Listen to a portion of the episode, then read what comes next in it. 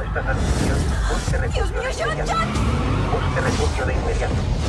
¡Sujétate, Nathan! Busque refugio de inmediato. Busque refugio de inmediato.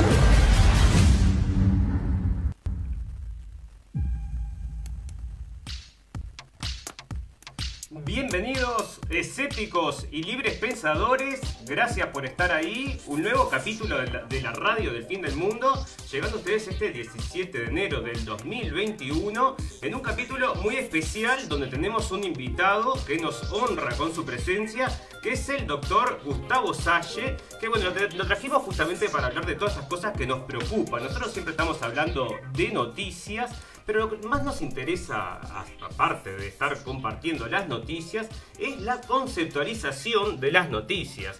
O sea, no solamente que nosotros agarremos esta información, sino es saber qué hacer con ella. Bueno, este hombre que traigo hoy como invitado es una de las personas que justamente procesa esta información, que está lleno de información y que bueno, nos va a poder, por supuesto, digo, que ilustrar en muchísimas de las cosas que están sucediendo en el mundo en torno no solamente al tema de la pandemia, sino lo que sucede con el tema del poder real que se ocupa de mover los hilos, bueno, de lo que está sucediendo exactamente ahora. Y bueno, este hombre es un estudioso también en ese tema, sabe que eso está sucediendo y no tiene pelos en la lengua para mencionarlo, por eso tenemos con mucho agrado, vamos a presentar al doctor Gustavo Salle.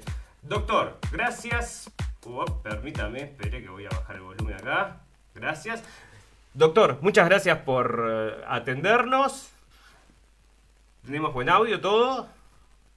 Gracias a ti, un gusto, un placer estar en comunicación en, este, en esta conversación, en este ida y vuelta.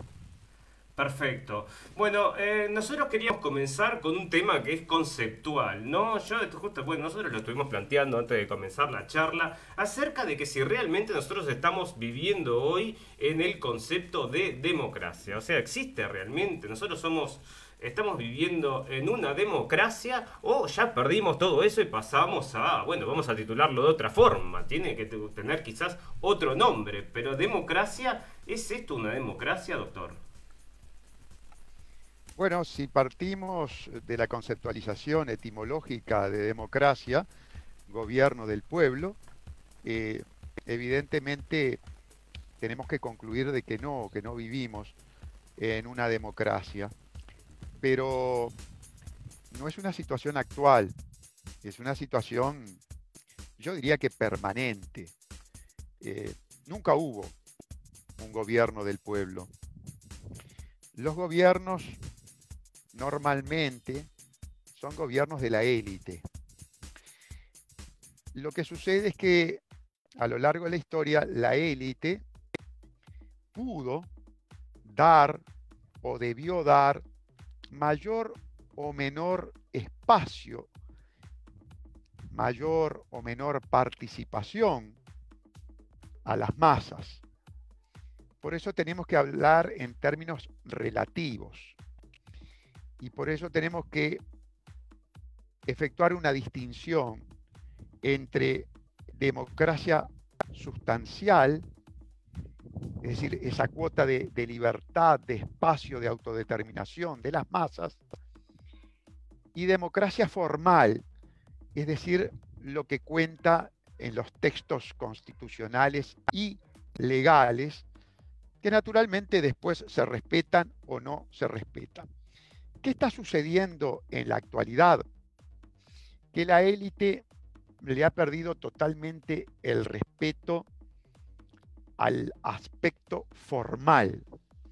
Es decir, ya no se conforma con avasallar los pequeños espacios de libertad, de soberanía que tenía la masa, sino que ahora lisa y llanamente va a una verdadera subversión de el aspecto constitucional legal, el cuerpo de normativo, el cuerpo de leyes de los estados-nación, para operar una transformación, lo que yo llamo una subversión,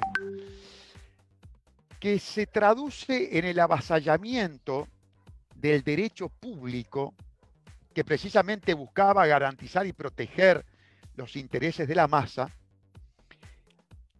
por la sustitución de ese derecho público por un derecho privado, por el derecho comercial, el derecho mercantil, la lex mercatorum, la ley de las corporaciones. Ese proceso es fundamental, porque ese proceso es el que socava totalmente la democracia sustancial, los vestigios de democracia sustancial que podían quedar en los Estados-nación, y también opera la subversión y sustitución de los cuerpos normativos que hacen que el sistema formal democrático sea absolutamente sustituido y eliminado. Entonces, en definitiva, contestando, vivimos tiempos en que tanto la democracia sustancial como la democracia formal están siendo eliminados. Doctor, hace muchos años que nosotros estábamos hablando de estos temas, por ejemplo, con el Club Bilderberg, que nos bueno, nos conectamos por eso hace muchos años, pero yo cuando hablaba de este tema con la gente, y bueno, siempre decían, eh, este, ¿Y quiénes son ellos, no? Los que controlan esto. ¿Quiénes son? ¿Quiénes son? Decime quiénes son. ¿Será que ahora se están revelando? Porque vos fijate, sale Bill Gates y dice, bueno, este, se hace su evento 201, esto es una preproducción donde están también los, los cabezas del World Economic Forum. O sea, como que ya es como que se revelan. No sé cuál es su impresión acerca de esto. Bien, sí, es así. Siempre hubo eh, publicistas, siempre hubo eh, propaladores de un discurso sincero. ¿A qué le llamo yo un discurso sincero? Aquellos individuos del riñón de la plutocracia que desenmascaraban en forma absolutamente clara, desembosada, los objetivos, los objetivos de carácter políticos, económicos, geoestratégicos de la élite. Y así hay frases reveladoras, como la del creador de la Reserva Federal, Paul Barbour, que dijo, tarde o temprano tendremos un gobierno mundial ¿Será por la fuerza o será por consentimiento? Pero así, sin ningún problema. Y estamos hablando nada menos que de un banquero que estuvo en la gestación de la institución más importante de dominación económica y financiera del siglo XX y aún del siglo XXI, ahora en un proceso de decadencia pero vaya que marcó la historia a partir de 1913 la Reserva Federal. Tuvimos eh, publicistas, geoestrategas como Silvio Brzezinski, asesor de seguridad de Jimmy Carter, que dijo, todos los adelantos tecnotrónicos serán a los efectos de la dominación de, de la élite. Es decir, se sabía de antemano que todos estos aparatos todos estos adelantos tecnológicos tenían una finalidad y hoy la podemos observar con mayor claridad. Él lo decía ya en la década del 80. Este, así que quien investiga se encuentra, bueno, y si nos vamos para atrás en la historia, este, vamos a encontrar eh, estadistas y publicistas en la misma línea. Los medios propagandísticos no son los que precisamente difunden estos mensajes tan claros. Estos mensajes están, en alguna medida podríamos decir que encriptados y que acceden a los mismos los investigadores, que después tienen, yo diría que el deber moral de exhibirlos, de comunicarlos con toda la profundidad y extensión que sea posible. Pero los planes los conocemos desde hace mucho tiempo. Los medios masivos de propaganda que son propiedad de la élite los eh, ocultan. están las tapas, por ejemplo, que son muy famosas y hay especialistas en su investigación. Las tapas de, de Economics, que es un medio de comunicación propiedad de la familia Rothschild, eh, la cual tiene también un porcentaje importantísimo del fondo de inversión, entre otros, por supuesto, porque ellos tienen este, los huevos en diferentes canastas, eh, de la familia Rothschild, BlackRock, y en la, en la tapa, ellos encriptadamente, y a veces no tan encriptadamente, dan mensajes claros de cuál es la situación real del poder, quién está detrás de bambalinas, manejando los hilos de los títeres que son los integrantes de las castas políticas de los diferentes estados-nación o de los miembros de los organismos internacionales. Y el destinatario final, que en definitiva es la masa, la humanidad, el pueblo.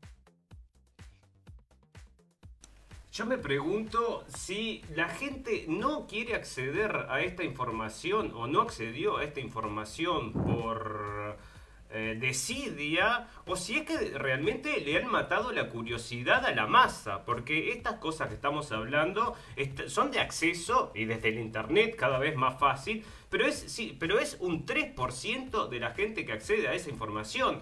El resto están siendo empujados por los mismos medios que antes eran, bueno, dominados eran radio, televisión y prensa, y ahora son esta la gran corporación de la comunicación, que son todas estas empresas, que están ahora haciendo, bueno, una batalla a muerte contra eh, la libre expresión. Pero la libre expresión ya viene muriendo de a poco desde hace tiempo. Bien, sí. Eh, primero tenemos que ir a los manipuladores internacionales a las instituciones especializadas en manipulación mental, en manipulación psicosocial.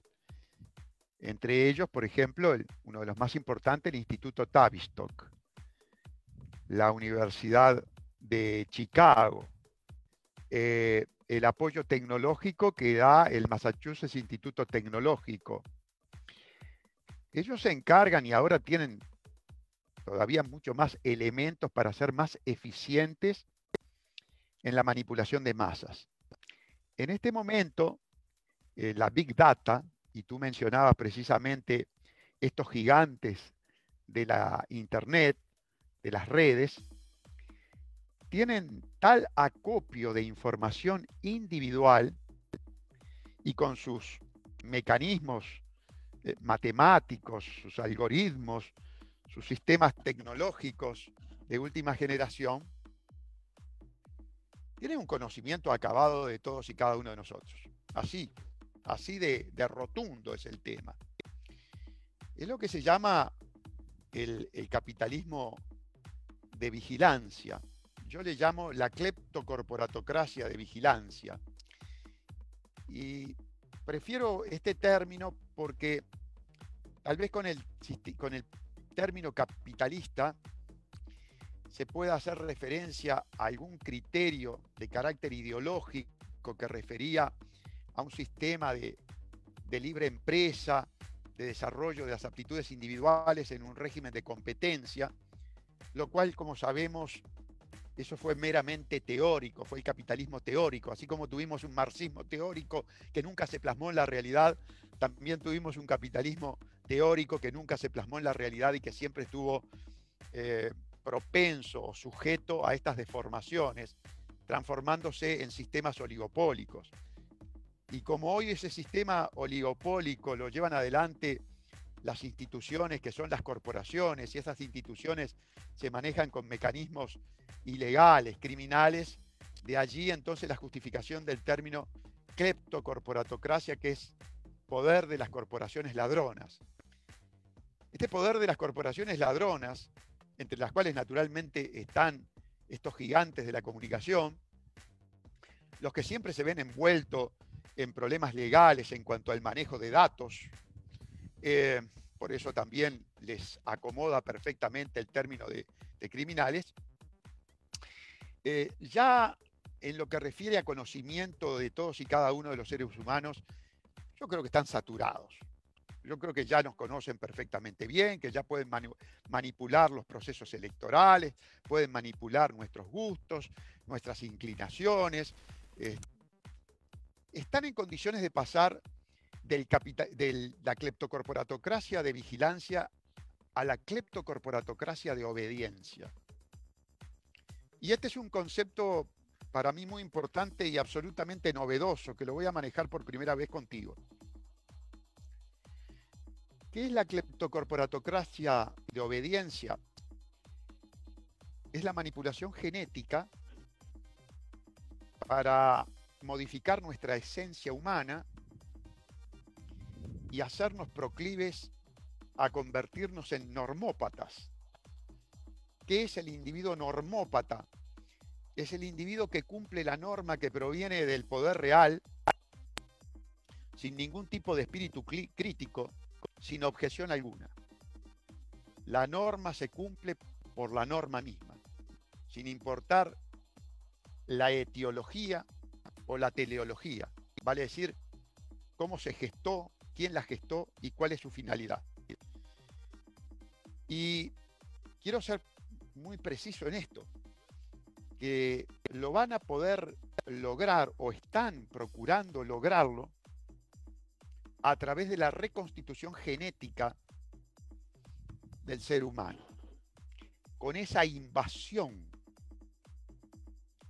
violatoria de los derechos humanos, violatoria de nuestra esencia, y creo que esta pandemia ha generado el clima propicio para que bajo la farsa de la vacunación, con estas nuevas sustancias que confesadamente tienen ARN mensajero y nanotecnología, puedan comenzar ese proceso de reconstitución genética para obtener un ser humano nuevo, manipulado genéticamente, obediente, normópata. Es lo que están proponiendo con todas las vacunas mRN mensajero, donde las revistas y los diarios están trayendo como si fuera una novedad del mercado y están presentando estas vacunas como si fueran la última novedad que todo el mundo debería querer. Está, están vendiendo, bueno, la industria de la farmacéutica me imagino que está muy ocupada en su departamento de marketing mandando los textos de qué es lo que deben proponer, pero es, parece, lo que se viene. Y sobre lo que usted me hablaba acerca de crear el normópata, eh, sí, yo había escuchado que había eh, intenciones de crear una vacuna que dentro de los efectos fuera que las personas sean menos pasionales. O sea, que le sacaran esa pasionalidad, esa que, que no, no tengan fe, ¿no? Que afectar el, el, el gen de la fe. ¿Existe eso? Bueno, no lo sé, ¿no? Habría que ser un científico como para poder contestarlo, pero como que estaba apuntado a eso, a crear gente más normalita que siga las reglas y que no se queje, ¿no? Seguir las normas por las normas en sí. Bueno, 1984, coronavirus llegó y eso que usted me está diciendo está sucediendo hoy. Póngase la máscara para pasar desde la puerta del restaurante hasta su mesa, que queda a 4 metros, pero después se la puede sacar y se la tiene que volver a poner para ir al baño. Esta mm, obediencia ciega es un producto quizás de que nos quemaron las neuronas con la, no sé, con la información, con la desinformación, con el entretenimiento. ¿Con, ¿Con qué cuernos nos dejaron tan dóciles? Estos institutos de manipulación psicosocial, que son multidisciplinarios, donde trabajan en conjunto psicólogos, psiquiatras, neurólogos, eh, especialistas del comportamiento de todo tipo, van operando con una metodología parecida a la estrategia militar, haciendo los desembarcos y creando las cabeceras de playa para de ahí en más llevar adelante la invasión. Así, por ejemplo, operó Gran Bretaña en la Guerra de las Malvinas, logrando una primera cabecera de playa en una de las islas próximas, que estaban justo a cargo de dos eh, tristemente célebres torturadores, Benjamín Menéndez y Alfredo Asti, que torturaban jovencitas en los cuarteles y que cuando llegaron las tropas inglesas se rindieron. Fíjate el grado de cobardía de estos execrables, ¿no? Bien, pero volviendo al tema, hay un desembarco, una cabecera de playa, y de ahí comienza la invasión. Yo creo que precisamente la pandemia es la declaración de guerra de la élite hegemónica internacional al resto de la humanidad, y que la cabecera de playa, para después lograr la invasión de nuestra soberanía existencial, de nuestra esencia humana, es este proceso de experimentación genética, que no es vacuna, que no es vacuna, este, sino que nos estamos refiriendo, permitime que me, corra un poquito porque estaba al aire libre y empezó a, a ver una llovizna. Inclemencias temporales. Bueno, no, póngase bajo, bajo techo, póngase bajo techo. Bajo techo. una lluviecita, una lluviecita de verano nos está cayendo. Bueno, ya estamos bajo techo. Este, ya no, porque habíamos pasado justo el. ok, ok. Bárbaro. Este, te, te, decía que este mecanismo de manipulación genética, este experimento que llevan adelante estos laboratorios, son el desembarco en nuestra soberanía existencial, que es nuestro cuerpo. Una vez que le demos la autorización para que operen en el interior del mismo con un ARN mensajero, ya ni se sabe lo que nos puede llegar a acontecer, a pasar. Eh, por eso nos oponemos tenazmente a, todo este proceso que comienza con una verdadera manipulación, manipulación de carácter sanitaria. Se sustituye al gendarme, al soldado, por el médico. Aquí, por ejemplo, en Uruguay, las, las campañas propagandísticas de los medios de comunicación con declaraciones de infectólogos y médicos, yo pienso que a esta altura del partido absolutamente rentados por Bill Gates y por la élite internacional, porque es tan eh, obscena la intención de generar terror. Bueno, tuvimos un senador de la República, Silveira, Sebastián Silveira, que lisa llanamente dijo que había que generar terror para que la gente mantuviera el tapaboca y la distancia. Es decir, no ocultó nada. Eh, terrorismo de Estado, terrorismo sanitario de Estado. En Uruguay se lleva adelante a través de los medios de comunicación y en los horarios centrales de la televisión, en los informativos, por lo menos una hora y media de terrorismo sanitario explícito. ¿Para qué? Bueno, obviamente para generar el clima psicosocial eh, propenso a la vacunación. Y una vacunación que eh, eh, los medios de comunicación se encargan de presentarlo como algo absolutamente imprescindible. Yo diría que vital, ineluctable, necesario. Este, bien, eso forma parte de la estrategia para qué? Para que haya un sometimiento voluntario. Y ahora nos vamos, vamos a recordar al que mencionamos al principio de esta, de esta conversación, a Barbour, al banquero. ¿Habrá un gobierno mundial? ¿Será por la fuerza o será por sometimiento, por consentimiento? La sustitución del soldado por el médico, que genera un respeto reverencial, es precisamente la planificación, la estrategia para que ese sometimiento sea consentido y no impuesto. Y hacia allá vamos. Todo obra naturalmente de estos laboratorios de investigación y manipulación este, psicosocial, sin lugar a ninguna duda.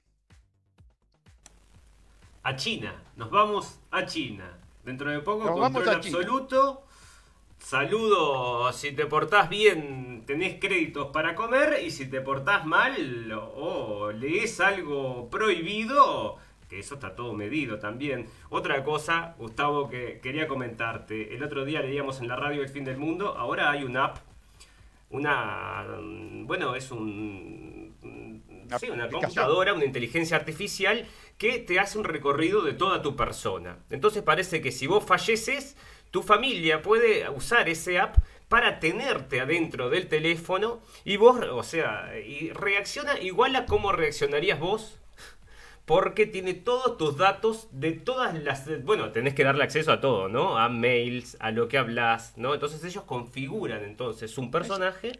Sí, efectivamente, una existencia virtual. Exactamente, te duplican.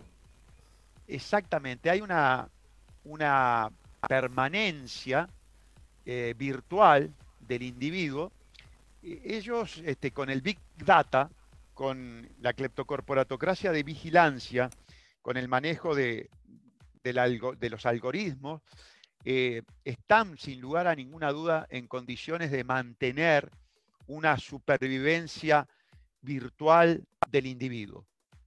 Eh, no me cabe la menor duda.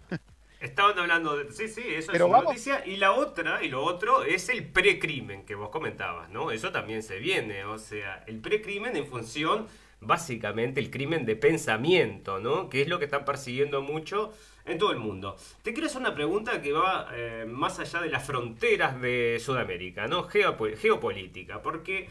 Esto fue una cuestión que nace allá en China, supuestamente nos traían allá la foto de un tipo tirado en la calle y decían pandemia de coronavirus no propaganda ya, pero supuestamente sale de China, pero llega a todo el mundo, ¿no? Entonces yo me paré un poquito a ver qué era lo que pasaba en los países, por ejemplo, que son em, que se podría decir que fueran disidentes, ¿no? Que no van con este derechito atrás de este tren del nuevo orden mundial. Y que, por ejemplo, diría yo qué sé, Irán, este, Rusia, este, alguno que se despega, este, no sé, alguno de estos, ¿no? Y sin embargo, en, estos países también tuvieron entonces problemas con, este, con, esta pandemia. Eso significa que esto es una cuestión global. Quizás en algunos lugares se, hizo, por ejemplo, yo pensaba en Irán específicamente, donde yo tengo confirmado de que sí hubo un montón de fallecimientos andás a ver si no fue un, arma preparada justamente para ese genotipo, no lo sé. Ah, pero, ¿cómo entran todos en esta, en esta cosa? Bueno, lo más importante a señalar, y que tú ya lo has hecho, pero vale la pena ratificarlo, es el origen. El origen del virus. Nos referimos al origen geográfico no al aspecto de si es un virus natural o manipulado. Pero lo que no cabe duda es que el origen geográfico es Wuhan, provincia de Hubei, China, donde están aproximadamente 17 laboratorios estratégicos del el gobierno chino y que manejan todo el tema de la seguridad, de la de la bioseguridad del régimen comunista chino. Entonces, ya que esté el origen enclavado en el centro de la bioseguridad china, es todo un problema. Genera todo tipo de incertidumbres, conjeturas, hipótesis, y nada puede ser tomado como cierto, certero, incontrastable e irrefutable. Todo lo contrario. Eh, no, no, para la prensa, ¿eh? La prensa ya sabe que vino de una sopa de murciélago. Sí, efectivamente. La prensa da por sentado, nunca se cuestiona todo lo que significa el régimen comunista chino. Bien, ese es el primer aspecto a tener en cuenta. El segundo aspecto a tener en cuenta es eh, la globalidad. Evidentemente, eh, puede existir una patología y de hecho podemos pasar por la existencia de una patología. Pero lo que es inocultable porque son datos estadísticos, es que la morbilidad, la tasa de letalidad de esa patología, no, no ha alterado para nada la estadística, ni en Uruguay ni en ninguna parte del mundo. Es más, en algunos países, en el 2020 hubo menos decesos que en el 2018, 2017, 2016. Otra cosa que es altamente sugestiva. Todos los medios propagandísticos se enfocan pura, única y exclusiva y excluyentemente respecto de la mortalidad por coronavirus. Parecería que para los medios propagandísticos rentados no existen más las otras causas de muerte. Es más, se obvian en los informativos. Ya prácticamente ni siquiera existen en nuestro país las muertes violentas, a las cuales antes se les destinaba mucho rato, mucho periodo del, del informativo. Actualmente está totalmente dedicado a la muerte por coronavirus. Y con este otro grave inconveniente, que normalmente se da como causa de muerte el coronavirus, aún en individuos que tenían patologías precedentes o en individuos que habían llegado a la culminación del ciclo vital. Eh, hace dos días atrás en los informativos del Uruguay, los informativistas hablaban de la muerte de una persona de 102 años por coronavirus. Nosotros fuimos encargados de dar a conocer en el Uruguay una situación muy clara de fraude hecho por el Ministerio de Salud Pública al contabilizar como muerto por coronavirus un individuo de 63 años que tenía una afectación coronaria desde los 32 años y que la familia nos vino a ver precisamente para iniciar las reclamaciones correspondientes para que no se le incluyera en la muerte, en los muertos por coronavirus, sino en los muertos con coronavirus, que es una situación totalmente diferente. Eso nos evidencia una manipulación interesada de los datos.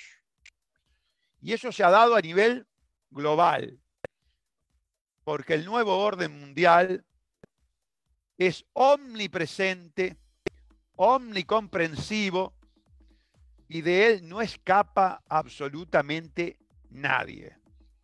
Ni aun los sistemas que se nos puedan presentar eh, con rasgos de confrontación eh, están inmersos en el, en el nuevo orden mundial de alguna manera, no escapan al nuevo orden mundial. Ni que hablar cuando tú mencionaste a Rusia, yo casi doy un brinco, este, porque ya desde la época de la Unión Soviética, la historia nos permite, los desenlaces de carácter históricos que estudiamos nos permiten incluir a las autoridades del Partido Comunista Ruso, soviético, mejor dicho, eh, como formando parte, sin lugar a duda, de una estrategia de ese mecanismo hegeliano de tesis, antítesis, síntesis. Y hoy, quienes tenemos como yo 62 años de vida, que vivimos la Guerra Fría, nos damos cuenta que estuvimos inmersos en ese mecanismo perverso y que hoy nos toca vivir, así como en la década del 70 vivimos la etapa de tesis, antítesis, Hoy en el 2021 estamos viviendo la síntesis de ese proceso. Y la síntesis de ese proceso es precisamente el sistema chino comunista, un país, dos sistemas, capitalismo oligopólico, capitalismo de amiguetes en la cúpula y comunismo autoritario, represivo, criminal, violatorio de los derechos humanos, controlador, en las bases, para la masa, eh, con toda la tecnología mm, al servicio precisamente de, del control, con el sistema de, crédito, de tarjetas de crédito, eh, del comportamiento sociopolítico del individuo, con la Big Data llevada a su máxima expresión, al paroxismo, con un control total y absoluto, con cámaras este, y sistemas de control eh, que violan por completo y sin ningún tipo de excepción toda la intimidad, toda la intimidad del ser humano. Bueno, eso es lo que fue a ofrecer Xi Jinping al foro de Davos. Y perdóname, eh, acordarnos que este sistema viene en el mismo momento en que se produce una lucha geoestratégica tecnológica del 5G, de la velocidad de transmisión de datos y capacidad de acumulación de datos. Como verá la gente, todo esto debe ser estudiado con un criterio holístico, mirando las diferentes áreas de la vida, no solamente de los seres humanos, sino de las naciones, del planeta, para darnos cuenta de que estamos frente a un momento histórico de definiciones, por supuesto de definiciones muy negativas, para el individuo, para la libertad, para el ser humano, y muy positivas y concluyentes, indesafiables, para la élite que entendió que era el momento de la batalla final. Este, como, le, como decía Saddam Hussein antes de recibir la brutal paliza este, del imperio americano, la madre de todas las batallas. Bueno, yo creo que la pandemia, en definitiva, es la madre de todas las batallas que largó la élite hegemónica internacional contra la humanidad para el control total y para lograr la manipulación genética nanotecnológica del el normópata, para llegar al normópata. Estamos en el horno, Gustavo. ¿O hay forma de dar vuelta esta tortilla y poder resolver este problema? Como me gusta ser, me gusta ser eh, sincero, congruente, coherente, y la, la coherencia analítica nos lleva a decirte que este poder es indesafiable, es inexpugnable. Habrá nichos de resistencia, eh, existiremos seres humanos que hasta último momento tratemos de dar la lucha, pero es inexpugnable el sistema. Nos gana, ya nos ganó, ya nos ganó. En el Uruguay ni hablar.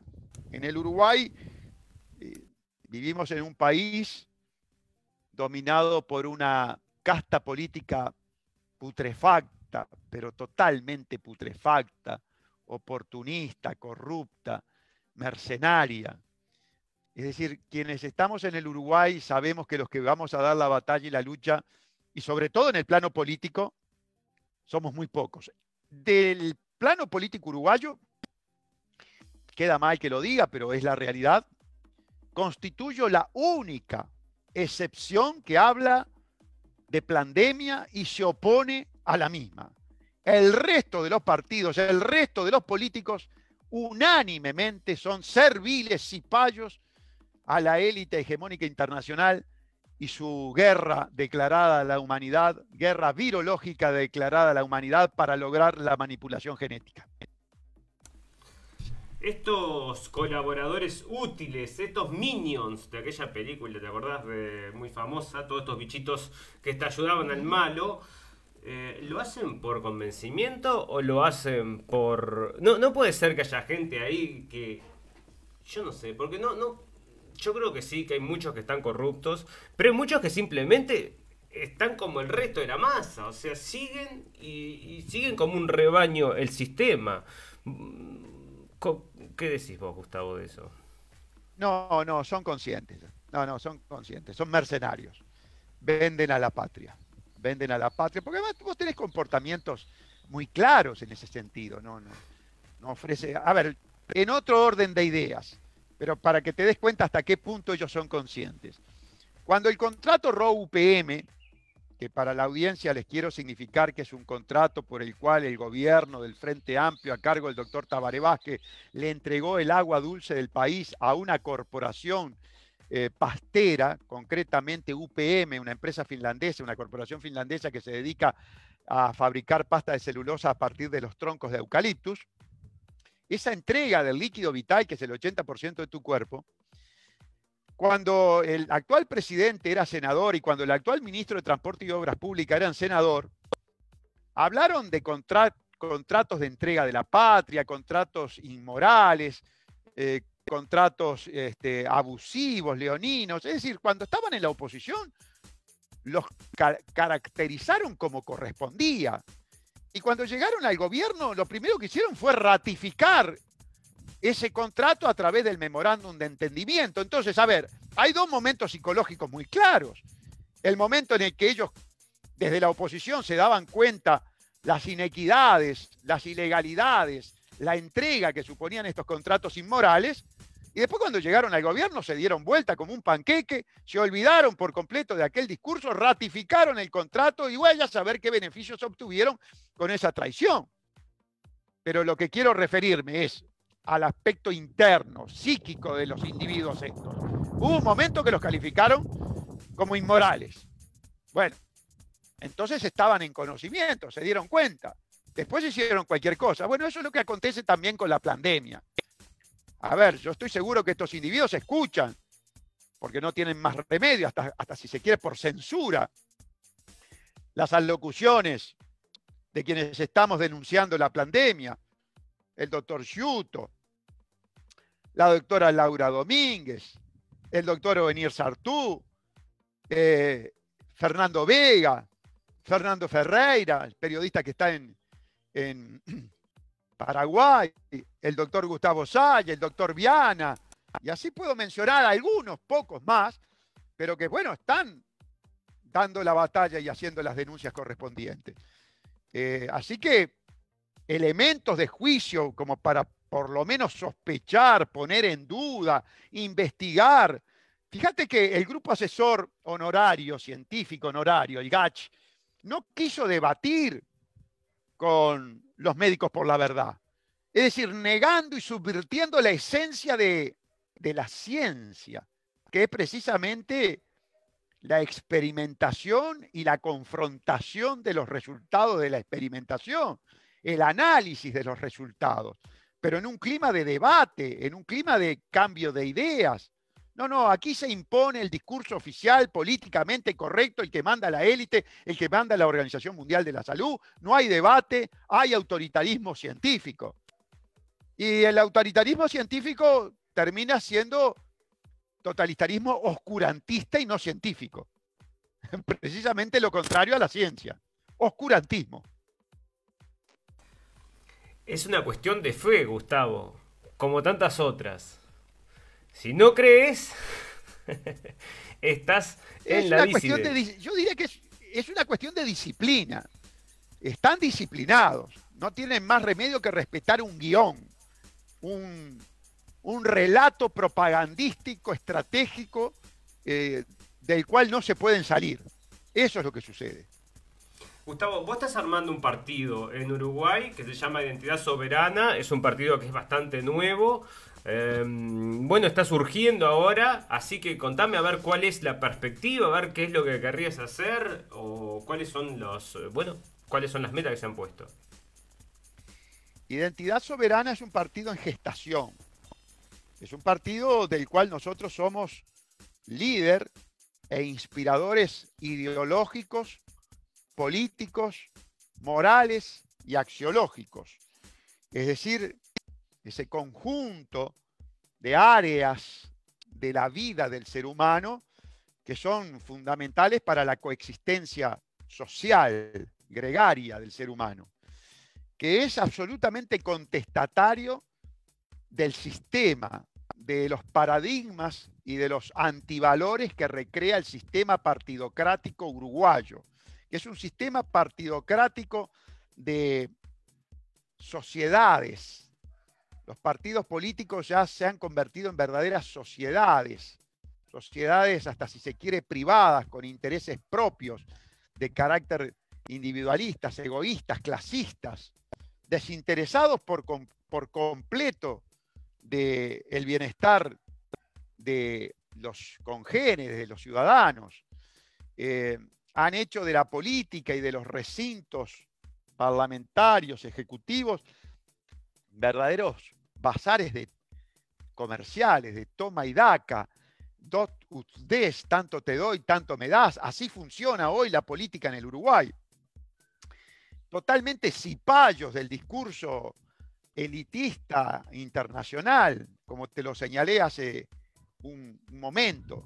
Identidad soberana es una necesidad del Uruguay, de la sociedad uruguaya, de un partido político que le diga no a los acomodos, a la inmoralidad, a la corrupción, al secretismo, a la clandestinidad, que le diga no a la subversión jurídica que está viviendo el planeta y particularmente el Uruguay.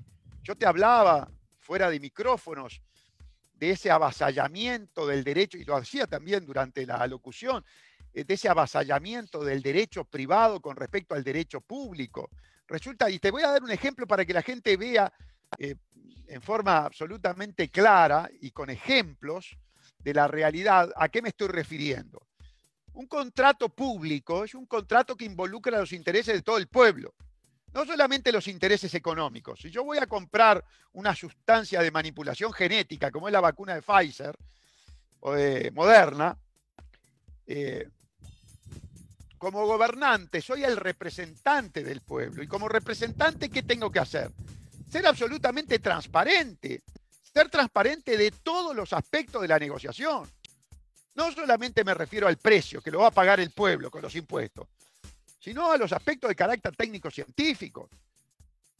Con respecto a absolutamente todo lo que entraña esa negociación. Bueno, la negociación que lleva adelante el presidente de la República es secreta, es clandestina.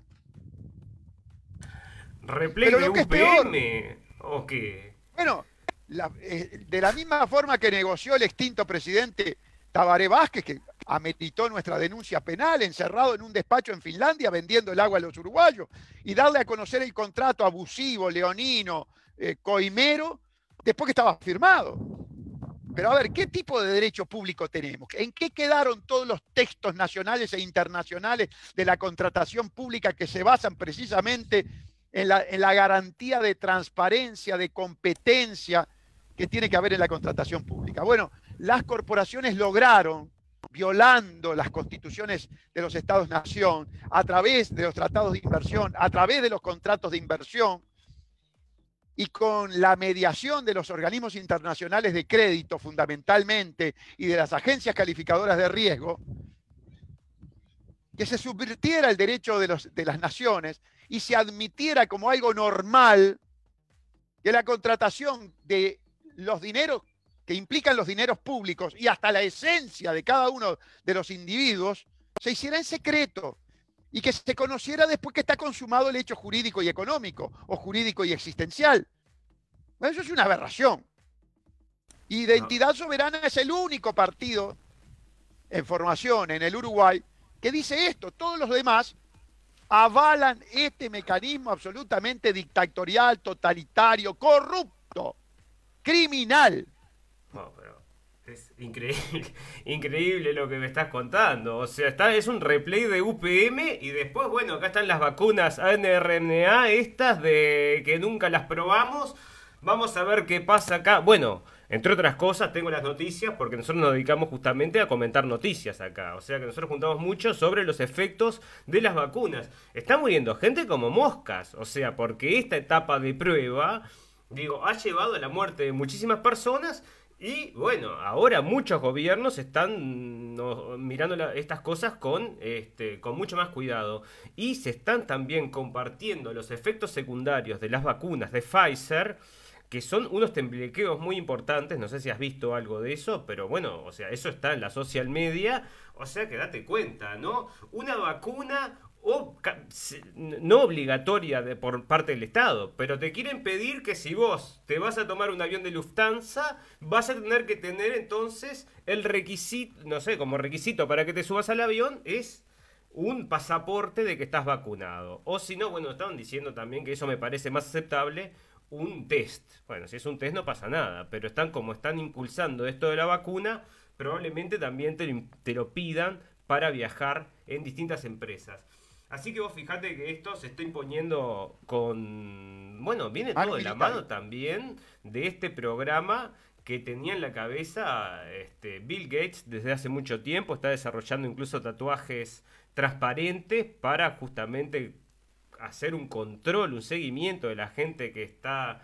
Este, mm, bueno, que tiene justamente que recibió la vacuna.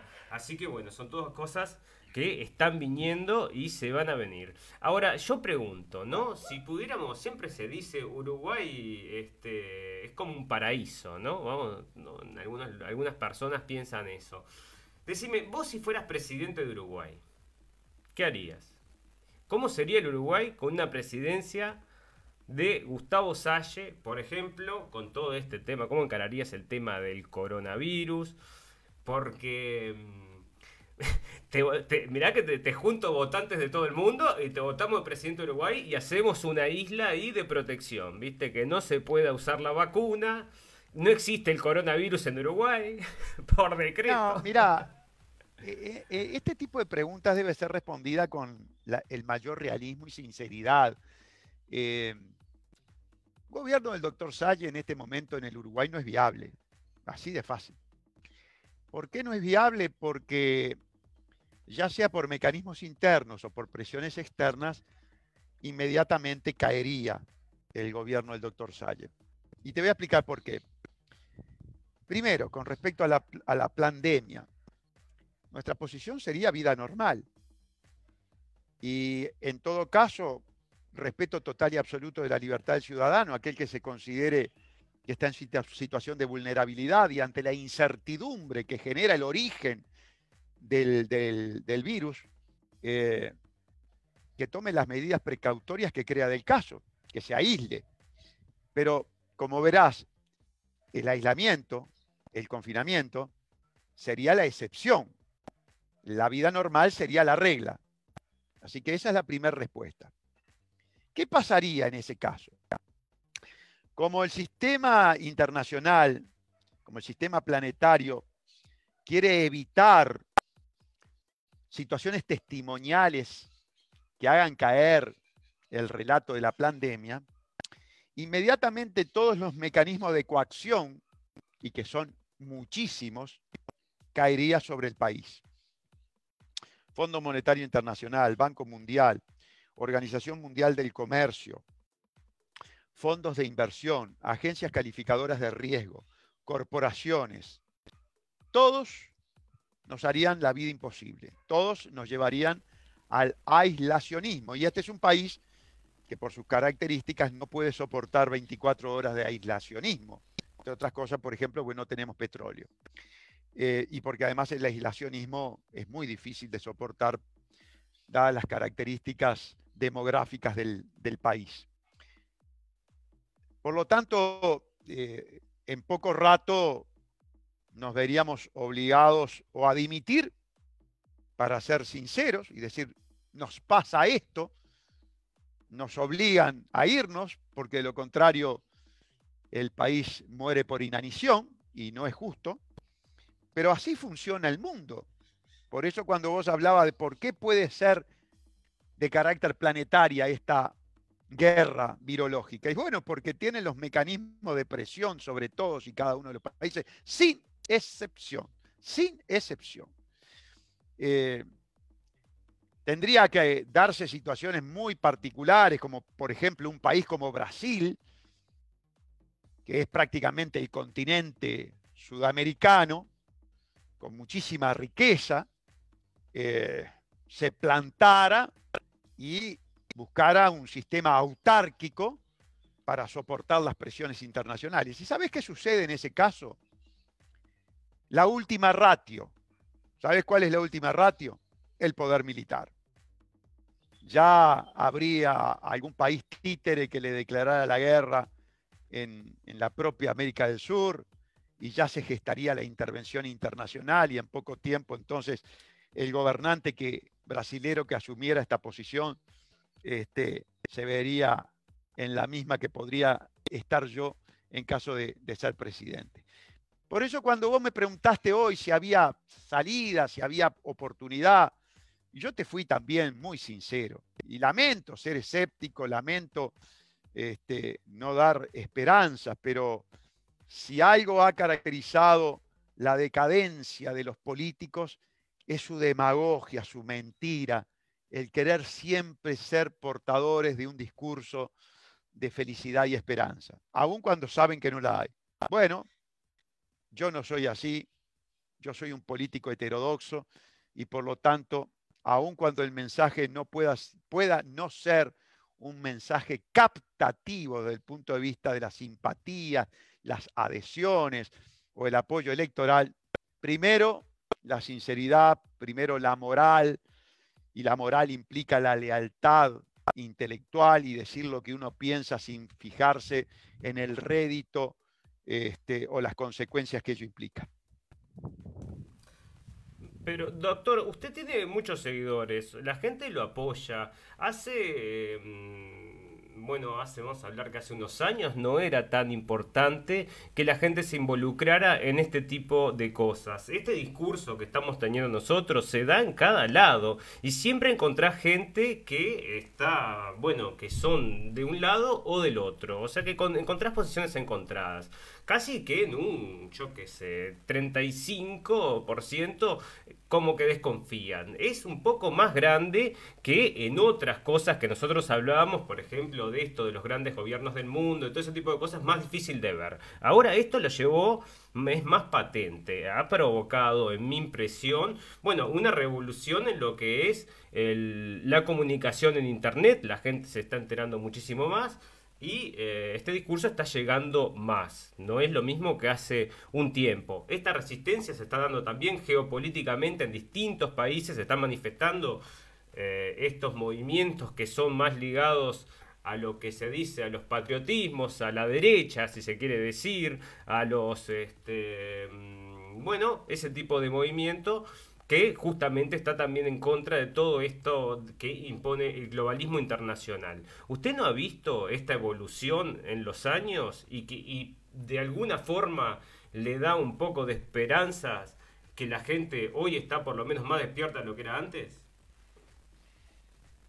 Mira, la situación en el Uruguay es muy particular. Tú sabes que yo he caracterizado al Uruguay como una suerte de laboratorio rockefellerliano, ¿no? es decir, refiriéndome a, la Fundación Rockefeller, que trabaja codo a codo con la Fundación Soros. Y aquí la Fundación Soros, eh, el sorismo en el Uruguay eh, tiene una eh, penetración y extensión muy, muy importante, más de lo que la gente cree. Entonces, a su vez, yo te mencionaba en esta charla que la partidocracia uruguaya, con la sola excepción de quien está hablando, el doctor Salle, se alinea detrás de la estrategia del nuevo orden mundial. Yo lo llamo acá a la partidocracia, a todos los partidos, PUNOM, Partido Único del Nuevo Orden Mundial. Entonces, claro, con esta realidad nacional, con el antecedente de tener un 96% de los uruguayos que entregaron el agua, porque que votó al Frente Amplio, y que votó a los multicolores, votó un proyecto de entrega del agua, yo te soy sincero, yo no advierto esa resistencia en el Uruguay. No, no la advierto. A nivel del mundo, veo grupos, grupos minoritarios, también veo grupos en el Uruguay que no por razones ideológicas, sino más bien por razones existenciales, están llevando y ensayando una resistencia, que son los jóvenes que quieren vivir. Estos viejos degenerados, criminales, que conforman la, la élite internacional, se han propuesto impedir que vivan, se han propuesto impedir que socialicen, se han propuesto despersonalizarlos, impedirles que se amen, exigirles una vida virtual. Y entonces los jóvenes del Uruguay, un conjunto de ellos, por ejemplo, los que van a, a Rocha a veranear ahora que estamos en el periodo estival, tratan de juntarse, de, sociabilizar, de conocerse, de amarse, en definitiva. Porque si vos no generás un contacto directo entre el hombre y la mujer, es difícil que pueda entablar una relación afectiva y terminar, por ejemplo, una relación sexual. Bueno, entonces se están resistiendo. Pero vos ves que le mandan al Ministerio del Interior, mi colega, el doctor Larrañaga, preocupado por, por ese tema, más allá de que las, las pandillas de narcotráfico se han adueñado de, del país, manda a disolver esos movimientos. Y bueno, se disuelven, se vuelven a juntar.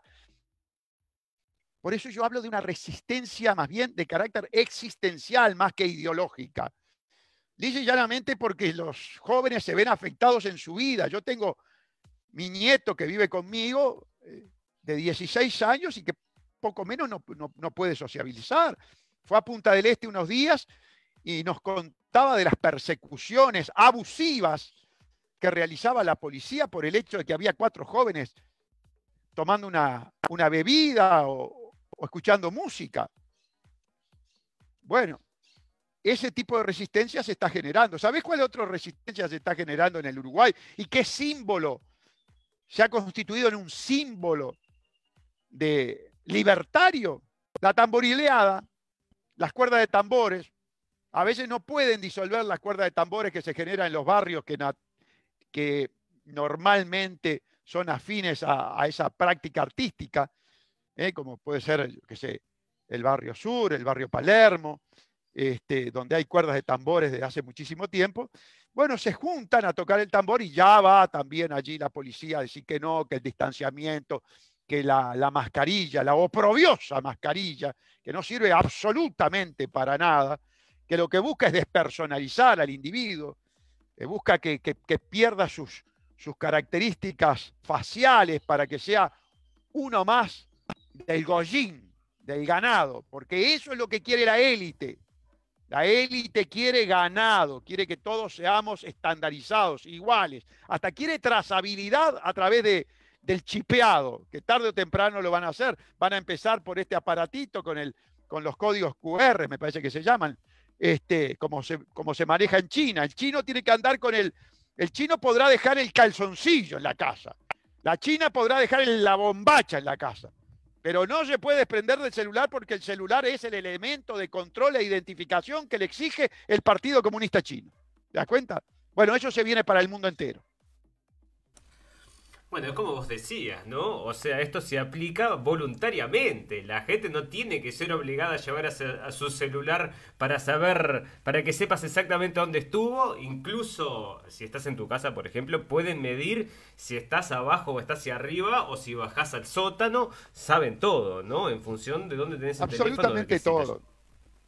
Sí, sí, todo. Por eso te dije, a ver, esto tiene que quedar claro. la cleptocorporatocracia de la vigilancia ya fue ya es un hecho consumado, ya tienen todo, ya están hartos de los datos nuestros, ya conocen absolutamente todo, todo, toda nuestra vida íntima.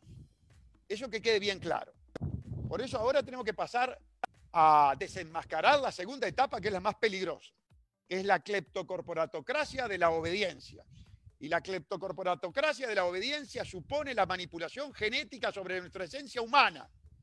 Supone permitir que nos violen en nuestra soberanía existencial y nos encajen una sustancia con potencialidad de modificación genética. Yo no voy a entrar en, temas de carácter médico, científicos, propios de la ciencia de la genética, que no son míos, yo soy abogado.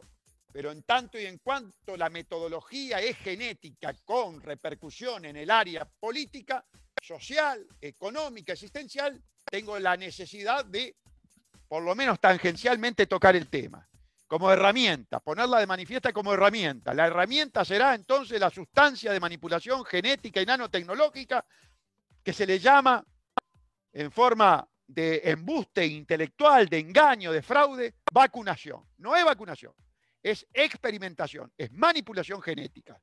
Y es manipulación genética para la obediencia, para llegar al normópata total y absoluto, el individuo que no cuestiona. Doctor, ¿cuánto tiempo le va a llegar a, eh, mm, llegar a este objetivo? Porque las cifras y lo que pretendes, lo que pretenden, la idea es vacunar a todos, ¿no? O sea, te ponen como ejemplo. La vacunación, la vacunación va a ser obligatoria. Nos guste o no nos guste, va a ser vacunatoria directa o vacunatoria indirecta. Y vacunatoria eh, directa es manu militari. Vendrá el gendarme y te agarrará por la fuerza y ¡pum! La vacuna en el brazo. Y la, la obligatoriedad indirecta es la que te exige como requisito para cualquier actividad el certificado de vacunación. Entonces vos vas a sacar la libreta de conducir, vas a cobrar la jubilación, vas a cobrar el sueldo, vas a pedir el certificado de buena conducta, vas a pedir la tarjeta del ómnibus, la tarjeta de crédito, en una palabra. Eso supondría el no vacunarse la muerte civil del individuo, lo que se llamaba en Roma la capiti diminutio. Bueno, una especie de capiti diminutio del siglo XXI.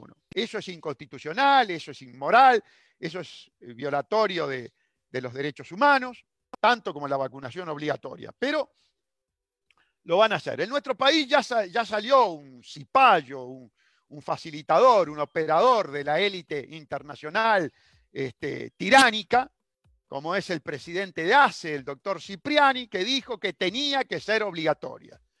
Un individuo que habría que destituirlo inmediatamente del cargo público que ocupa, lisa y llanamente por ser un propalador de técnicas violatorias de los derechos humanos, de avasallamiento de la soberanía individual y de avasallamiento de la existencia, de la ontología propia del ser humano. Ni un minuto más. Sin embargo, ahí lo tenés en el cargo y al contrario empezó a, ese es el desembarco, esa es la cabecera de playa de la que yo te hablo, ¿viste? Este es el desembarco. Ya hubo un alto jerarca del gobierno y nada menos que presidente de los servicios de salud del Estado que dijo debe ser obligatoria. Bueno, él ya rompió el cristal, ya ese cristal que era la soberanía originaria, primigenia eh, del ser humano sobre su propio cuerpo, expresión acabada de la propiedad privada, la propiedad de nuestro propio cuerpo. Bueno, ese cristal ya hubo uno que agarró un adoquín y ¡pum!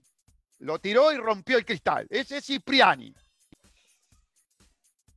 Estas medidas punitivas y fascistas por el coronavirus no son solo evidentes en Uruguay. Ahora están comunicando que en Inglaterra probablemente a la gente le dejen salir una vez por semana de la casa para hacer las compras. Así que este gobierno mundial que se está imponiendo y se está, mm, para mí es una pinza que se está apretando cada vez más y más. O sea, yo no creo que tenga fin. Esto me parece que va a ser el fin justamente, va a ser eh, quizás eh, la vacunación absoluta cuando estemos todos vacunados y ahí van a decir se terminó el virus y va a venir otra cosa, por supuesto. Porque están anunciando ya el virus X no sé si también estás enterado que se va a venir el virus X. O sea que va a ser, viste, el coronavirus 2.0, no sé, lo, lo reeditarán. Y mm, vamos a tener virus para siempre. O hasta el 2030, cuando estemos todos ya conectados a computadoras y absolutamente modificados genéticamente. Indudablemente que el discurso de las mutaciones, el discurso de los nuevos virus, todo eso apunta a lo que tú estás diciendo. Yo creo que aquí hay un plan con una cronología ya establecida, condicionada precisamente por lo que yo te decía, la manipulación genética. Ellos necesitan un plazo, un periodo para ir perfeccionando y llevando a cabo precisamente esa manipulación, para ir logrando el producto final, que es el normópata, y entonces se va a extender esta campaña terrorista sanitaria acompañada de estas medidas tiránicas de segregación domiciliaria hasta que se consiga el fin. El fin es la modificación genética del ser humano actual por el normópata, el ser, humano que tiene una nueva reconstitución eh, genética que lo lleva a la aceptación total, incondicional, acrítica de la norma que emana del cibergobierno mundial, porque ese es otro tema que vale la pena rescatar. El plan de la élite es la eliminación de los estados-nación y un gobierno de carácter cibernético. Y cuando digo cibernético me, refiero a que utilizará todos estos medios tecnotrónicos de comunicación como los mecanismos, los eh, viabilizadores de, los mandatos que emanan de la élite y que bajan hacia la masa. Por eso se está hablando de la, del teletrabajo, la teleeducación, este, la teleinstrucción, todo es a través de la pantalla. Por eso en su momento la izquierda sorista en el Uruguay trajo el plan Ceibal, el OLPC, el One Laptop per Children, que se elaboró en el Tavistock y en el Massachusetts Instituto Tecnológico, que lo llevó adelante los agentes de la CIA, Nicolás Negroponte, el hermano de John Negroponte, que este, fue el primer pretor, el primer interventor militar que tuvo este, Irak después de la guerra, un verdadero criminal como es Negroponte, ya tenía sus antecedentes de torturador en Honduras. Este, bueno, ese es el tipo de gente que está detrás del cibergobierno mundial, que ahora está asociado con el Partido Comunista Chino. Qué linda junta, ¿no? ¿Está enterado usted del evento 201 organizado por eh, Bill Gates? donde estuvo, bueno, por, supuesto, porque ese, ese evento es determinante. Ahí estaba el World Economic Forum, ahí estaba el gobierno chino, ahí estaba Bill Gates, ahí estaba Johnson y Johnson, estaba Lufthansa. Bueno, o sea, pará un poquito. y lo hicieron tres meses antes de que largaran el coronavirus. Era como el lanzamiento de marketing, ¿viste? Como que fuera una empresa de marketing, te llevan a una reunión y lanzan el producto. Por supuesto. Y Bill Gates en todo momento anunciando que, bueno, vamos a tener pandemia para toda la vida y que hay que lidiar y que... Bueno, Pfizer, fíjate que Pfizer en el documento que eleva a la FDA de 52 páginas, no esconde nada, ¿eh?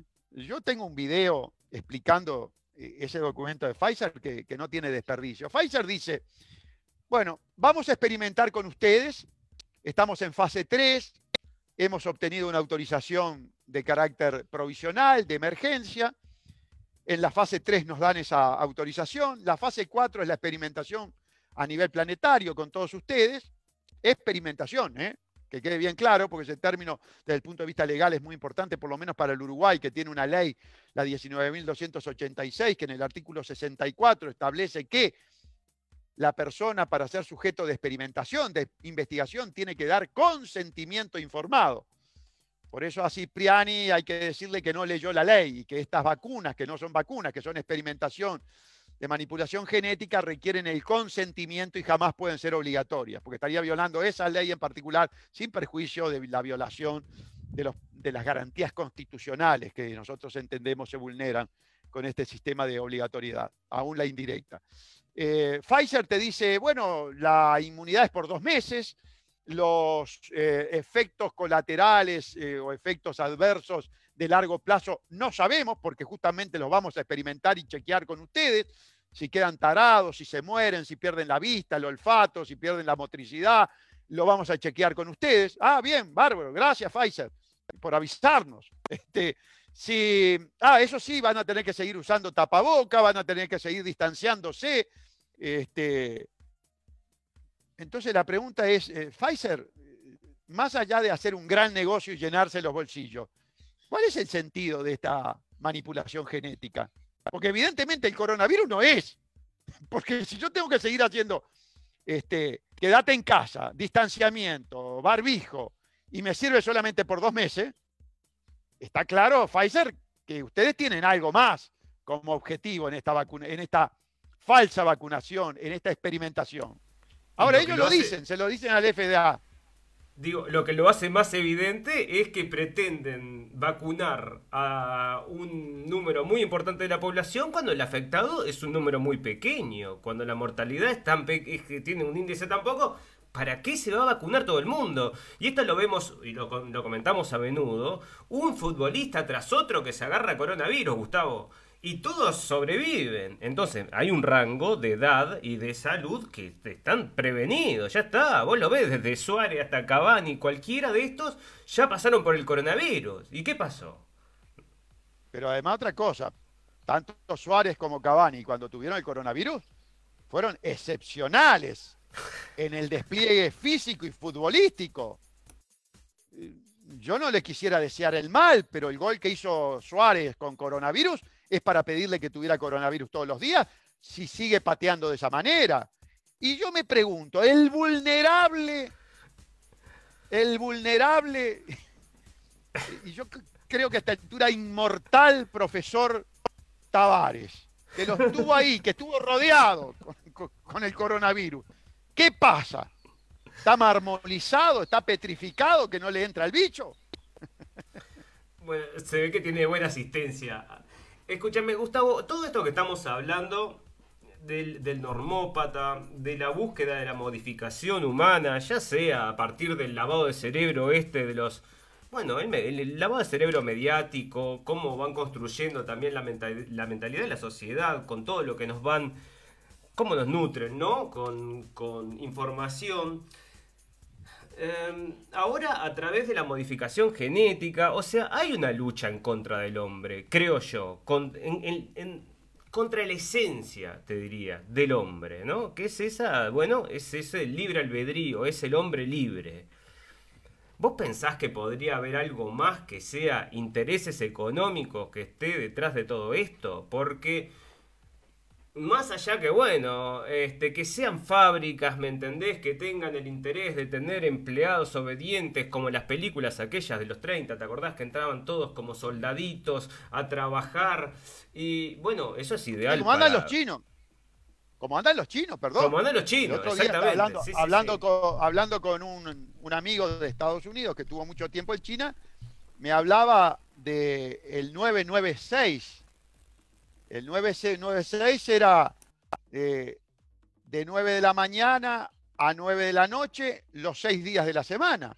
Ese es el sistema chino. ¿Te das cuenta? Bueno, este, prácticamente no es vida o como en su momento también fue la, disciplina laboral de, Japón. Este, a ver, nos quieren imponer modelos mm, vivenciales asiáticos, de tipo asiáticos, donde estos sistemas autoritarios son aceptados, o por lo menos no, no han logrado los países ensayar una resistencia importante. Yo sé que son brutales, porque cuando en Tiananmen se quiso ensayar una resistencia, bueno, todos vimos los famosos tanques de guerra chinos y aquel individuo con, su bolsita de, con su chismosa de los mandados enfrentado al tanque. Este, pero bueno, lo cierto es que vienen por ese lado, vienen por un sistema de individuos dedicados pura y exclusivamente al trabajo, a la producción y luego a la trivialización mental, al entretenimiento el jueguito, trivializar, que no estudie, que no investigue, que no cuestione. Trabajo que viene haciendo desde hace muchísimo tiempo, porque la gente, una gran parte de la gente está de ya dentro de ese, eh, de ese paradigma, ¿no? De que no me interesa. Yo a mí me parece que lo que hicieron fue matarle la curiosidad trabajando como eh, cómo hacen con los niños, ¿no? O sea, bueno, este, cualquier cosa que tengan que sospechar, que los haga sospechar, que ni los toque porque les puede causar dolores, un trauma psicológico que no los deja evolucionar. Y acá estamos nosotros hablando contra el corona, hablando contra este sistema mundial que se está imponiendo y que ya nadie puede dejar de verlo. La gente puede dejar de aceptar que esto es un gobierno mundial prácticamente tiránico, ya sea por una persona, un dictador, o que sea por, como vos decís, un doctor o un virus. ¿Alguien puede negar esta situación? ¿A vos te parece que la gente em, no puede llegar a darse cuenta de que todo esto está digitado? Por supuesto. Bueno, pero además es la esencia de lo que estamos hablando y es también el motivo por el cual nos, denostan y nos descalifican con el mote de conspiranoicos. Es lisa, pura y llanamente una conspiración de la élite contra la humanidad. no tiene secreto. Y están dadas las condiciones, está dada la conformación estructural de la élite a través de su institucionalización, como para poder llevar adelante a nivel planetario este tipo de conspiraciones. Para eso está el Foro Económico Mundial, para eso está el Grupo Bilderberg, para eso está la masonería, para eso está, están los, jesuitas, por algo vemos trabajar codo a codo en la Agenda 2030 al comunista ateo Jim, con el jesuita, este, el Papa Francisco, con, con Jorge Bergoglio. Claro, a la gente le cuesta, y yo lo entiendo, poder asumir que aquello que en el pasado se nos presentó como antagónicos, como enemigos irreconciliables, como puede ser el ateísmo del Partido Comunista Chino con el, eh, la, la creencia del jesuita Bergoglio, que estén trabajando juntos para un mismo propósito.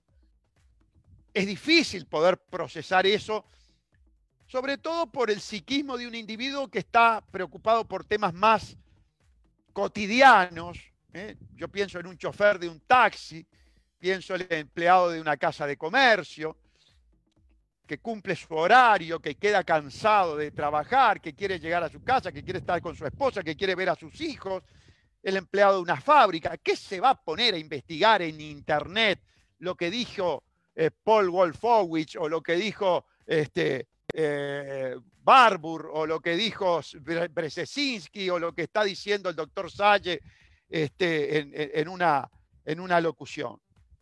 Pero quienes tenemos, digamos, los eh, tiempos, herramientas y recursos económicos para poder investigar y las ganas de hacerlo, bueno, indudablemente que debemos desenmascarar y poner sobre la mesa el cúmulo de elementos probatorios irrefutables que demuestran que esto es una conspiración de la élite contra la humanidad.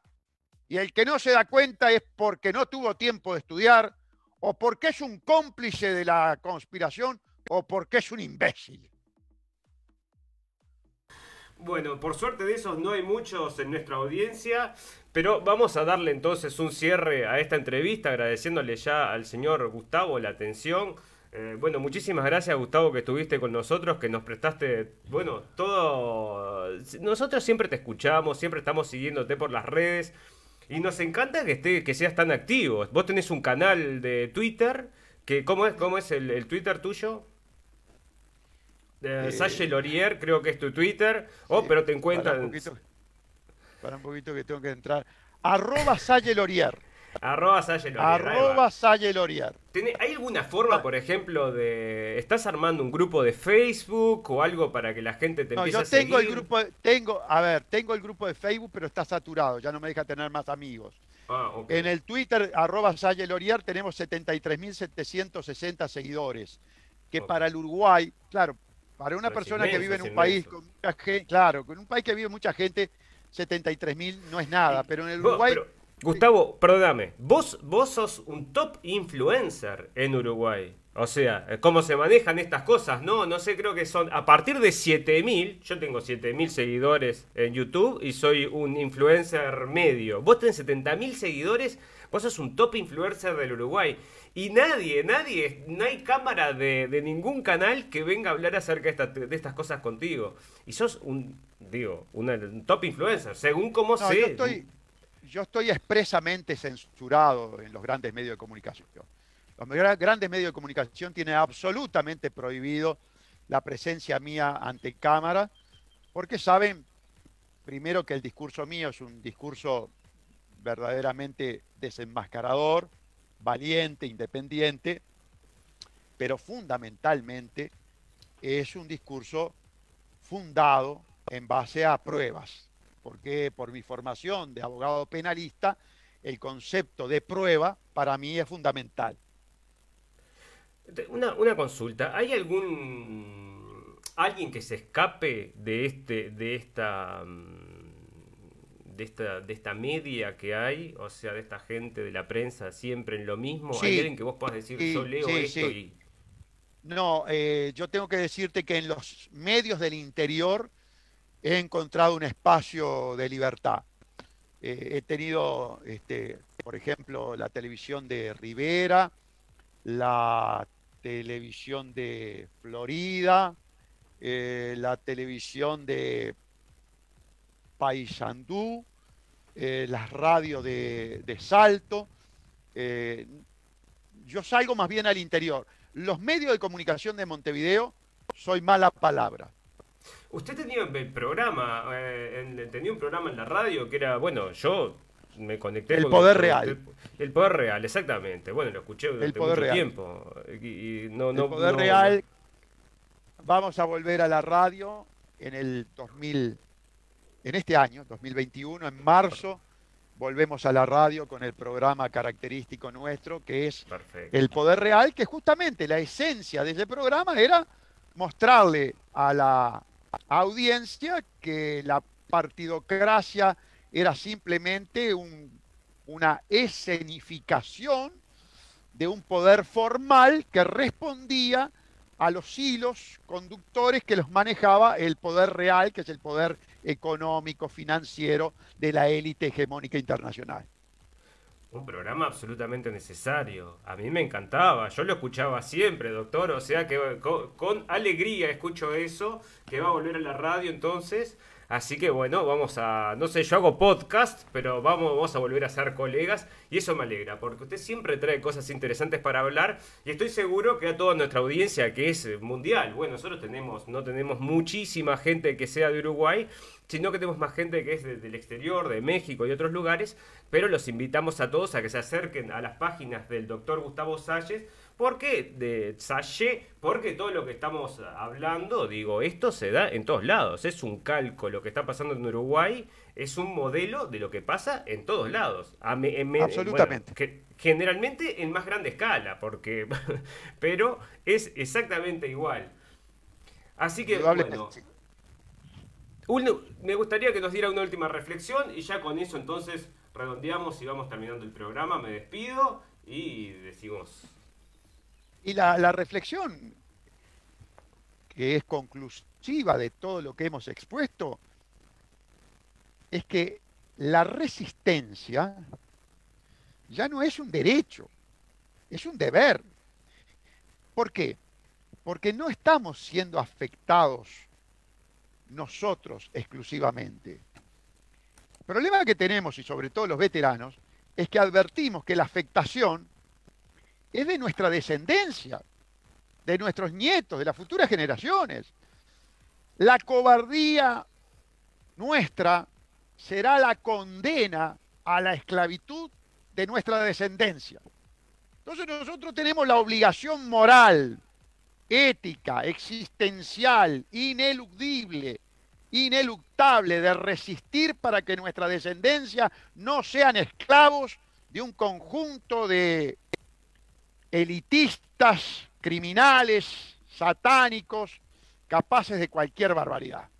Ese es el mensaje final. Hay que luchar, hay que resistir y no, no queda otra. Excelente, Gustavo. Muchísimas gracias. Quédese un minuto que me despido ya y me despido de la audiencia y vuelvo en un segundo con usted.